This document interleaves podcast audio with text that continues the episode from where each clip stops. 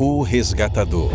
Uma contínua jornada transformacional dos aprendizes de Jesus, aprendendo a amar, servir e ser como mestre.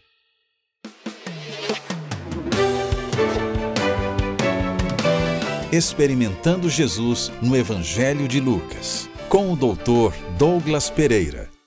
Olá, seja muito bem-vindo, seja muito bem-vinda a O Resgatador. Essa comunidade de aprendizes de Jesus que estão buscando uma transformação que vem do alto para sermos mais como Jesus. Que bom que você decidiu estar conosco no dia de hoje para começarmos a 15 quinta semana da série é, Experimentando Jesus no Evangelho de Lucas. Como você sabe, a comunidade O Aprendiz tem um lema, o lema dos aprendizes e diz o seguinte: esse lema: Ame o Senhor seu Deus de todo o seu coração, de toda a sua alma, de toda a sua força e de toda a sua mente, e ame o seu próximo como a si mesmo. É dessa maneira que os seguidores de Jesus desejam viver. É dessa maneira que a comunidade ou resgatador quer ver pessoas sendo transformadas, baseado no amor, do amor a Deus, no próximo e a nós mesmos. Bem, nós, na última semana, nós finalizamos o Sermão da Planície, ou o Sermão do Monte, como é conhecido, e vamos voltar aqui às narrativas da, da, dos milagres, das interações de Cristo com as pessoas. Hoje, com a cura de um oficial romano. E acho que uma história muito importante que ocorre após o ensinamento e existe muitas conexões que nós precisamos prestar atenção nesse, é, nesse ensinamento de hoje, tá bom? Mas já que começamos uma nova semana, nós temos um novo verso a memorizar. E o verso dessa semana é o seguinte: Quando o Senhor a viu, sentiu profunda compaixão por ela. Não chore, disse ele. Lucas 7, 13. O nosso Cristo Jesus ele era compassivo. E é interessante que esse é um dos temas que nós vamos ver nos relatos que se seguem no capítulo 7, o assunto da compaixão. Interessante que o Sermão da Montanha foi sobre a compaixão. Esse é um dos grandes temas. Sejam misericordiosos assim como o Pai é misericordioso. E o que nós vamos ver é Jesus exercitando essa misericórdia e pessoas exercitando essa misericórdia. E é baseado nessa nessa perspectiva que nós vamos analisar o texto. E sabendo que Jesus teve compaixão das pessoas, como diz o nosso verso áudio, em particular de uma senhora aqui, isso nos lembra que ele tem compaixão de nós. Ele tem uma compaixão por nós. Ele não está indiferente ao que passamos, o que sofremos, mas ele está prestando atenção e está dando, está dando força para nós sobrevivermos a essas situações e ao mesmo tempo trabalhando para que as coisas possam é, se tornar uma bênção no final da jornada. Bem, é, como você sabe, para que possamos estar mais próximos de Deus, para que possamos ser transformados como Ele, nós precisamos ir a Ele a cada dia estar na sua presença. E, Lu, e Hebreus 4,16 diz: Assim, aproximemo-nos com toda a confiança do trono da graça, onde receberemos misericórdia e encontraremos graça para nos ajudar quando for preciso. Em Cristo Jesus, nós temos a certeza de que temos graça, graça disponível a nós. E nesse momento eu quero deixar para você um minutinho para você refletir, para você orar, para você se colocar perante Deus e dessa maneira você poder é, ter essa comunhão com Deus. E ao orar, peça a guia de Deus para a nossa compreensão dos versos de 1 a 10, o que nós vamos ler hoje. Tá bom? Então, é, tome esse minutinho para conectar-se com Deus.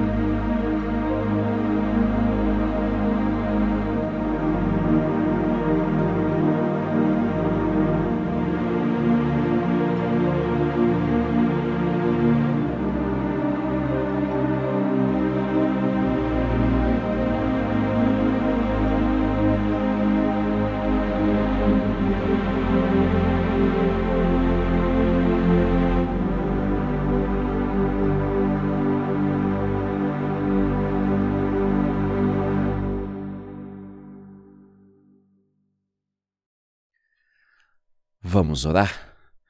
Querido Pai, nós lhe somos gratos por tuas bênçãos, por teu cuidado, por tua proteção, por mais uma semana de vida. Agradecemos, ó Pai, porque o Senhor é bom e a sua misericórdia dura para sempre. Querido Pai, é, nós precisamos da tua guia, nós precisamos da tua direção a estudarmos a tua palavra. Por isso, ilumina nossa mente, cuida de nós e esteja conosco. Acalma cada pessoa que me ouve, dá, dá conforto, traz esperança, salvação, perdão. E que possamos juntos, Pai, nos tornarmos mais como Ti. É no nome de Cristo que nós oramos. Amém. Bem, estamos hoje começando um novo capítulo no nosso estudo de Lucas, capítulo 7. E eu quero convidá-lo, convidá-la, quem sabe a pegar a sua Bíblia ou encontrar aí é, no seu no seu tablet, no seu celular, computador, Lucas capítulo 7. Lucas capítulo 7, ele sucede o sermão da planície. Esse sermão tão peculiar e importante para o reino dos céus apresentando quem é Deus, um Deus compassivo, um Deus amoroso, misericordioso, um Deus que reina de forma misericordiosa. E agora é, nós nós vemos que Deus espera que nós hajamos dessa mesma maneira, com misericórdia, com compaixão, que é manifestado em amar o inimigo, é manifestado em não julgar, e é manifestado em obedecer a Deus, submeter-se à sua autoridade. Então, esses foram grandes temas que nós nos deparamos no sermão do monte, no sermão da planície. E agora nós vamos para o capítulo 7, voltando ao capítulo 7. E já fazia algum tempo que a gente estava estudando o sermão do monte. E eu quero lembrá-lo de um texto que é essencial ao analisarmos o ministério de Jesus. Eu não voltei esse texto é, todas as vezes que estudamos o Sermão da Montanha. Pelo menos, eu penso pelo contrário, eu recitei uma ou duas vezes durante o estudo do Sermão da Montanha. Porque o do Sermão da Montanha eu penso que tinha um verso, um, texto, um verso chave para, para o estudo dele. Uma chave hermenêutica para o Sermão da Montanha, que era Lucas 6,36. Sejam misericordiosos assim como seu Pai é misericordioso. Então você lembra disso se você tem acompanhado. E se você perdeu, por favor, visite o nosso canal no YouTube, visite o nosso podcast, visite é, o nosso Facebook, e lá você vai ter o arquivo e assistir, acompanhar. Mas um texto principal do ministério de Jesus, e eu vou voltar a lê-lo provavelmente quase todo dia, é, e para a gente entender, porque Jesus ele define né, o seu ministério dessa maneira, vem de Lucas 4, 18, né, e o verso 19, e diz o seguinte: O Espírito do Senhor está sobre mim, pois ele me ungiu para trazer as boas novas aos pobres, ele me enviou para anunciar que os cativos serão soltos, os cegos verão, os oprimidos serão libertos, e que é chegado o tempo do favor do Senhor, a era do jubileu. E de certa maneira o Sermão do Monte ele emana disso, né? E agora, ao voltarmos a Jesus, nós precisamos manter esse texto em mente. Esse é o objetivo de Jesus. Estabelecer o reino dos céus, é, visão aos cegos, é, dar trazer boas novas aos pobres, fazer a diferença, perdão, cura. E isso que é a essência do mistério de Jesus. E agora vem o capítulo, o verso o 7, né? O capítulo 7, os versos de 1 a 10. E aqui eu acho que isso é tão interessante. Então, quem sabe, é, a gente vai começar a ler e a gente vai verso por verso e eu vou comentando algumas coisas. Vou tentar ser sucinto aqui, tá bom? Porque até agora a gente está fazendo cada dia máximo um verso, né? Algumas vezes metade de um verso. E agora a gente vai estudar 10 versos. Então, é, vamos aqui para o capítulo 7, verso 1. Quando Jesus terminou de dizer tudo isso, a multidão entrou em Cafarnaum. Então há uma mudança de local. Jesus está nas proximidades de Cafarnaum, dando-se sermão da planície, e agora ele adentra a cidade de Cafarnaum. Cidade essa que ele fez como base do seu ministério é, quase cerca de 90% de tudo que aconteceu com a vida com Jesus, dos seus ensinamentos, dos seus milagres, eles ocorrem ou em Cafarnaum ou nas redondezas de Cafarnaum. Naquela ocasião, um escravo muito estimado de um oficial romano estava enfermo à beira da morte. Bem, as cidades é, na, em Israel, as cidades na Palestina, elas tinham assentamentos, é, ou existiam acampamentos, melhor dizendo, romanos, né? E existiam soldados lá. E a Bíblia começa a falar de um escravo, tá? Um escravo é, de um soldado romano estava adoecido, tá? E com certeza a escravatura é, é coisa horrível e deve ser abolida. E, porém, eu, eu, quero deixar claro que muitas vezes existe uma diferença, e eu acho que eu comentei um pouquinho sobre isso num outro episódio no começo da nossa série sobre a escravidão na época de Jesus, né? Sim, existia escravidão é, como nós tivemos e temos nos dias de hoje, de abuso, uma escravidão de, de, de retirar a dignidade da pessoa, uma escravidão terrível, e existia esse tipo de escravidão na época de Jesus, sem, sem dúvida nenhuma, mas também existia um, um outro tipo, ou outras maneiras de escravidão, onde é, existia sim direitos dos escravos, direitos dos patrões, né? É, aonde pessoas voluntariamente eles entravam nessa proteção da casa de alguém para servir essa pessoa e agora comer e, e, e ser protegido por essa pessoa. Então a escravidão ela tinha várias nuances. Né? E era uma das obrigações do patrão nas leis que regiam o relacionamento escravo e o seu, um, o seu dono, vamos colocar assim, né? uma certa proteção ou cuidado. Okay? Ele tinha que cuidar. Se uma pessoa fosse abusiva e não cuidasse seus escravos, ela poderia é, sofrer consequências. E a gente vê aqui um escravo doente. Então era comum, era regra, né? As leis diziam que o dono, né? O, o servo ali, ele, ele, ele deveria cuidar. É, o senhor deveria cuidar dos seus escravos. Então, ver alguém cuidando dos escravos é algo comum, tá? Mas vamos continuar. Quando o oficial ouviu falar de Jesus, mandou alguns líderes judeus lhe pedisse que fosse curar seu escravo. O que nós começamos a ver aqui é que esse, esse, esse soldado ele tem certa influência. Influência ao ponto dele pedir que os, alguns líderes judeus da cidade de Cafarnaum, provavelmente, fossem até Jesus pedir para que ele curasse o seu escravo. Uma coisa que a gente comece, começa a perceber aqui é que essa pessoa é um pouco diferenciada, porque a sua estimação, o seu cuidado pelo seu escravo vai muito além do que a maioria dos daqueles que tinham escravos o fariam. O seu cuidado leva ele buscar os líderes religiosos irem até Jesus. Ele tinha não só o sentimento pelo seu escravo, mas ele crê que Jesus pode fazer a diferença. E, e, e vamos continuar. Verso 4: Os líderes suplicaram insistentemente que Jesus socorresse o homem, dizendo: Ele merece sua ajuda, pois ama o povo judeu e até nos construiu uma sinagoga. Olha que interessante aqui. Os, esses líderes religiosos que esse soldado pediu que é, fossem até Jesus, eles argumentam com Jesus. E qual que é a argumentação? Olha, esse senhor, esse soldado romano, ele é diferenciado.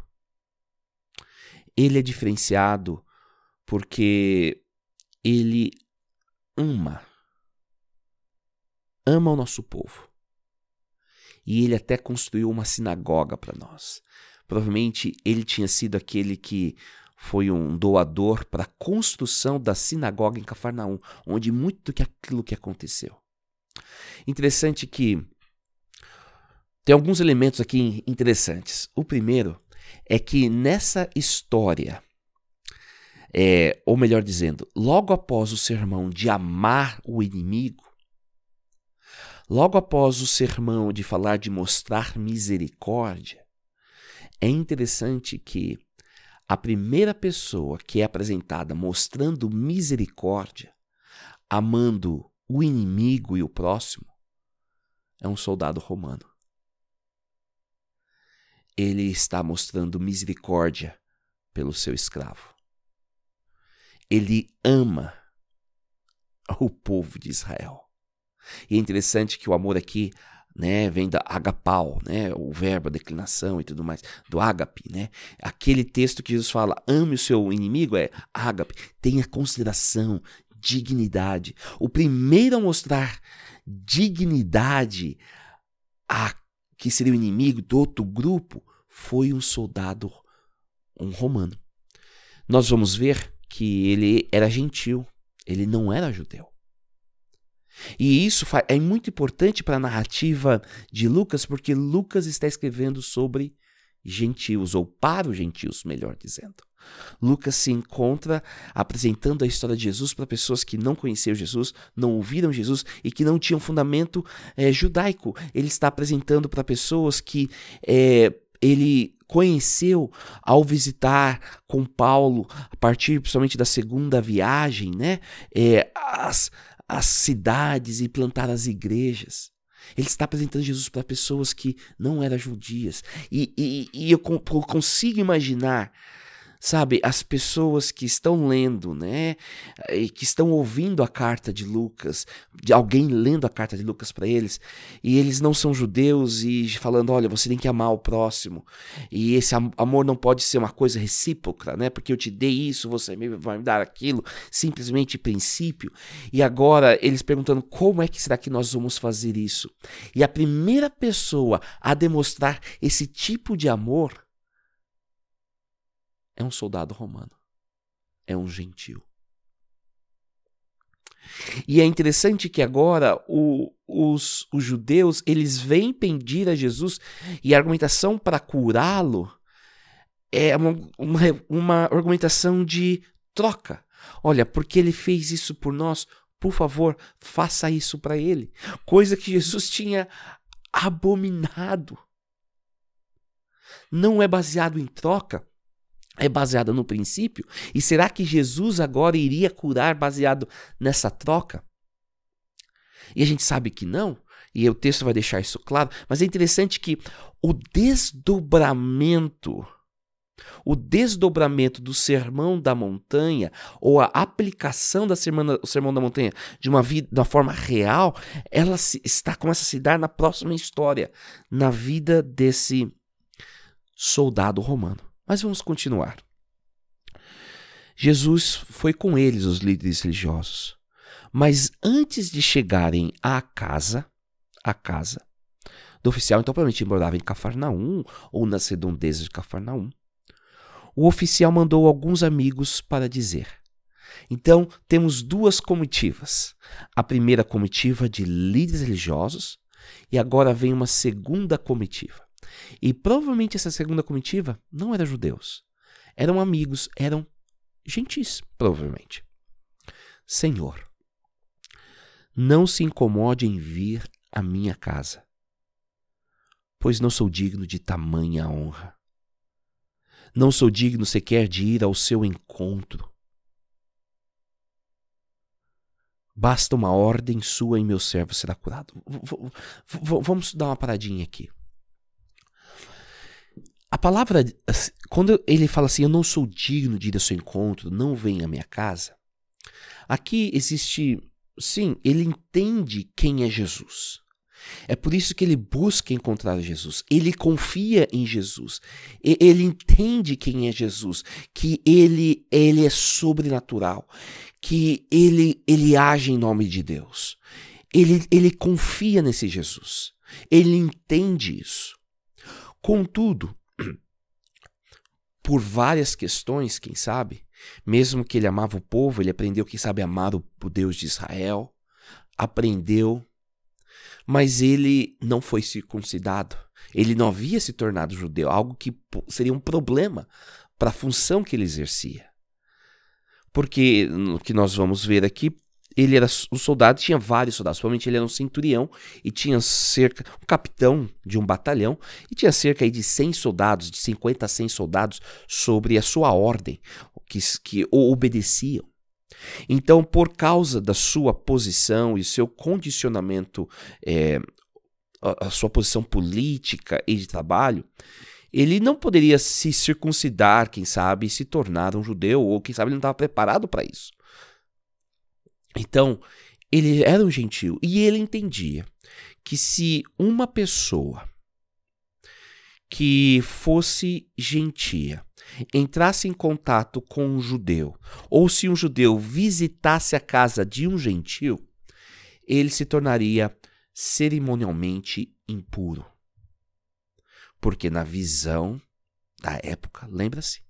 Na visão da época, é, as pessoas que não agissem ou pensassem como o povo judeu, né? Daquela maneira, eles eram considerados impuros, eram considerados indignos, eram considerados pessoas que não deveriam compartilhar do mesmo espaço daqueles que eram puros.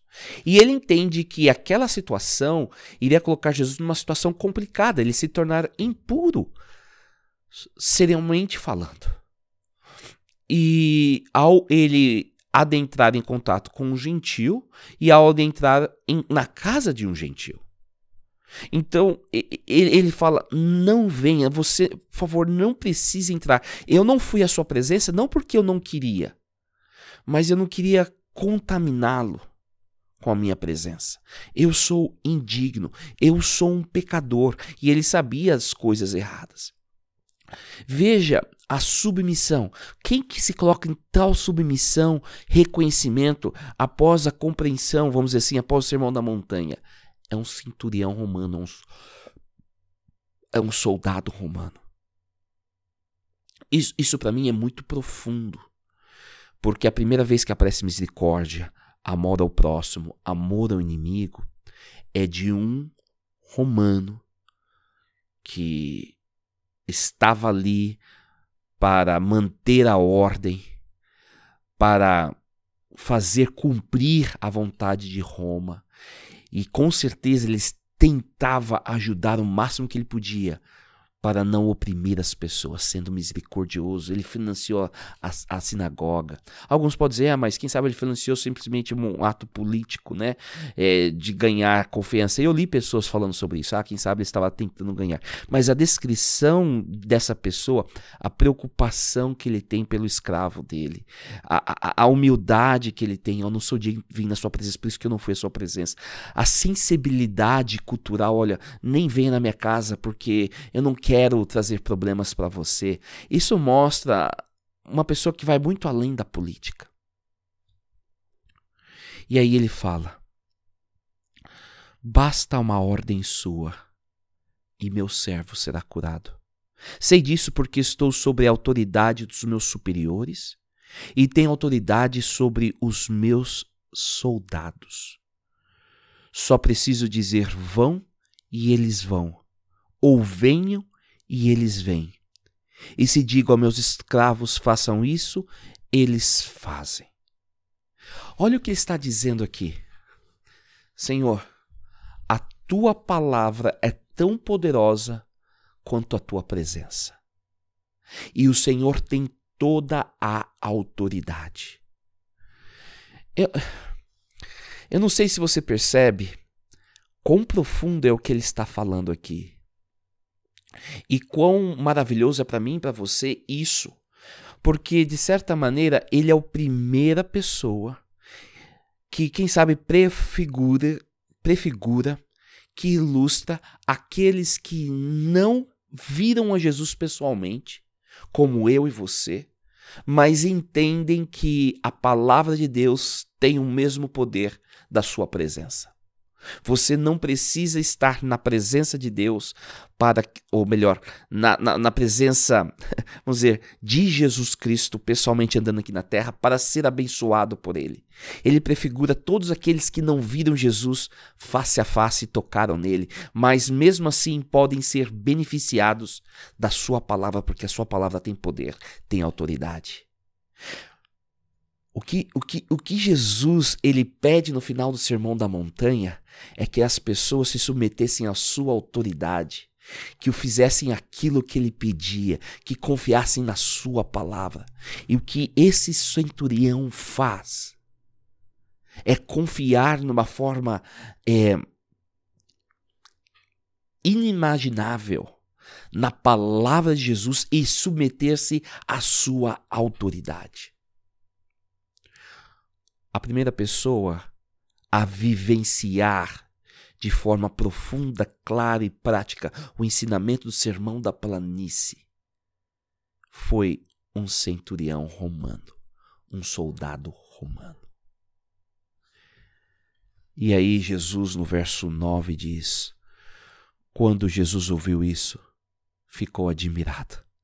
É interessante que até agora, no Evangelho de Lucas, são as pessoas que ficam admiradas com Jesus. Admiradas pelo seu ensino, admiradas pela sua cura, pela sua presença, pelo seu amor, pela sua misericórdia.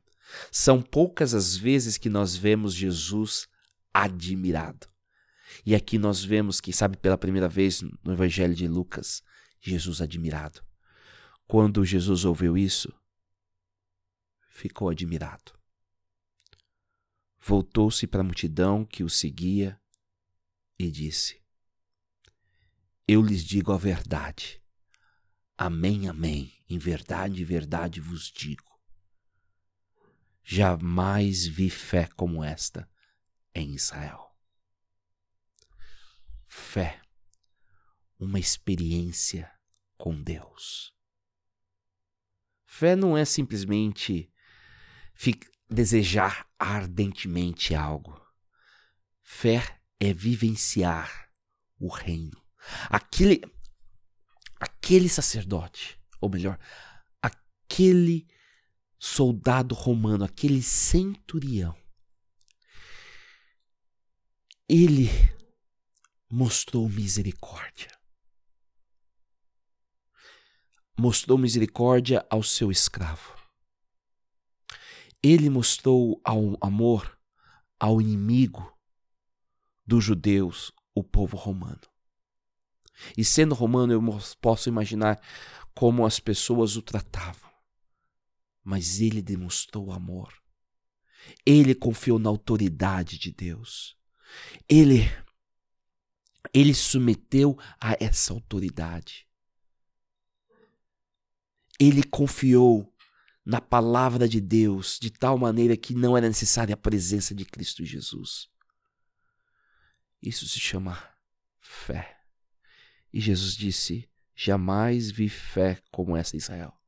É interessante que nós vamos ver no Evangelho de Lucas que às vezes que Jesus fala e admira e celebra a fé de alguém, muitos deles não são judeus. E para aqueles que Lucas estava escrevendo, escutar que Jesus ama e aceita, e a razão pela qual Jesus vai agir não é por uma simples troca de reciprocidade, mas sim pela fé das pessoas, pela entrega das pessoas, é algo maravilhoso. Fé, essa vivência no reino, foi demonstrada por um centurião romano. Essa fé que, na forma prática, é misericordiosa, essa fé na forma prática que ama o inimigo, essa fé na forma prática que submete a autoridade de Deus e obedece e confia na palavra de Deus. Essa é a experiência que Jesus almejava que todos pudessem ter misericórdia, amor, submissão à sua palavra, obediência. Nesse capítulo, aquele que se apareceu, que pareceu-se com o Deus misericordioso, foi um soldado romano. Aquele que vivenciou Mateus, desculpa, Lucas 4, 18 e 19, de dar as boas novas, de tentar fazer algo, fazer a diferença, foi um soldado romano. E Jesus, ele admira-se dessa fé.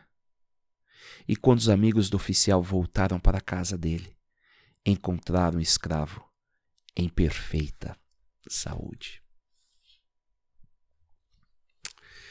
Que linda história. Que linda fé e experiência de Deus com Deus. A de um soldado romano. A um soldado romano que conseguiu colocar em prática os ensinamentos de Jesus. Os de fora. Sabe? Esse, esse soldado tem muito a nos ensinar de amar o inimigo, de meter, amar o próximo, apresentar misericórdia com o povo, de confiar em Deus, submeter-se, entender a sua, situa situa a sua real situação. E que eu posso dizer para você que é capaz, podemos viver os ensinamentos de Cristo pelo poder do Espírito podemos amar o inimigo, podemos ter misericórdia, podemos nos submeter, podemos acatar a autoridade de Cristo Jesus. Isso é real, isso é possível pelo poder do Espírito. E Deus o convida hoje a fazê-lo. A primeira pessoa a mostrar misericórdia após o sermão do montanha. A primeira pessoa a amar o inimigo após o sermão da montanha. A primeira pessoa a obedecer a palavra e a submeter-se autoridade depois do sermão da montanha foi um soldado gentil. Isso é muito lindo. Isso mostra a inclusividade do reino de Deus que está aberto a todos e que, mesmo naqueles que não adoram, não celebram, não pensam como você, não agem como você, existe fé.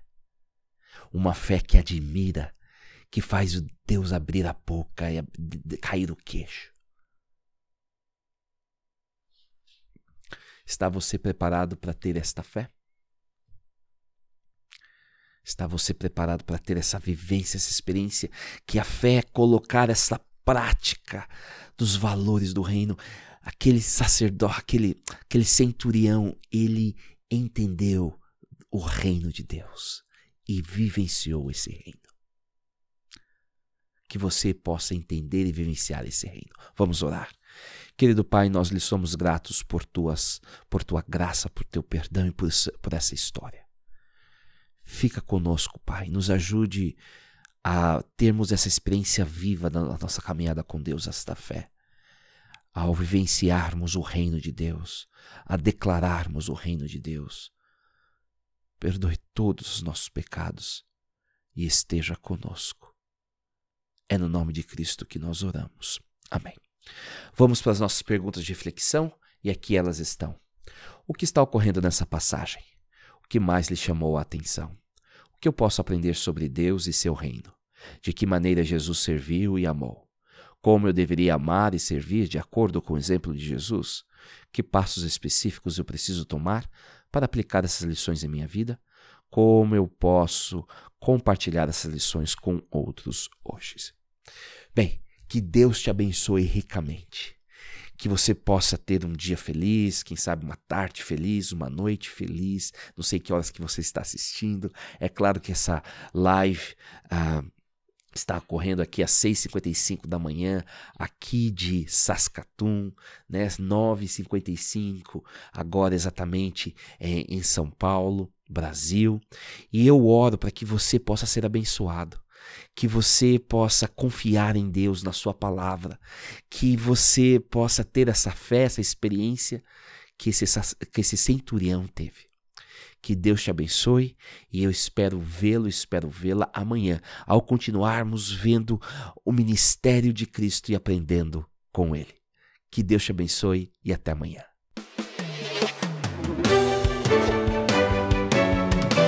Experimentando Jesus no Evangelho de Lucas.